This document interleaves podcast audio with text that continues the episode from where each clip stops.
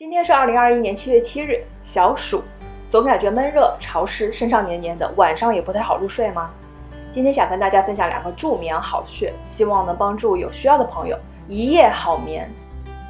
神门穴，光听这个名字就感觉挺神的，这是手少阴心经上的原穴，常被医家用来治疗神志方面的问题，以开心气之郁结。如果用今天通俗的话来讲，大概的意思就是。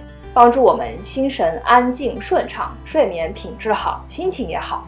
神门穴位于手腕处，如果我们把掌心向上，在小指这一边，沿着小指头向手腕处延伸，遇到手腕处关节的横纹处，有个骨头，这个穴位就在这个骨头旁边的凹陷处。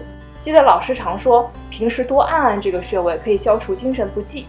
借用老师的小妙招，剪辑影片累了，没事儿就这样借着桌边揉揉，通经活络，释放一下焦虑。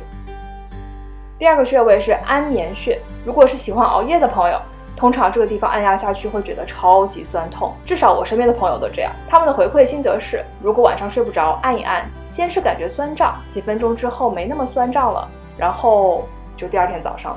这个穴位特别好找，如果晚上睡不着，自己按也很方便。首先我们会找到风池穴，风池穴是我们经常会听到感冒啊、脖子酸痛啊，会经常按压的一个穴位。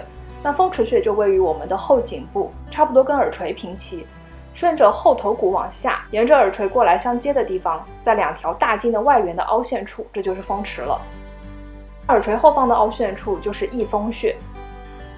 那风池穴与翳风穴连线的中间点就是安眠穴了。顾名思义，这个穴位能使人安然入眠，消除烦躁不安。按压下去什么感觉呢？欢迎留言告诉我。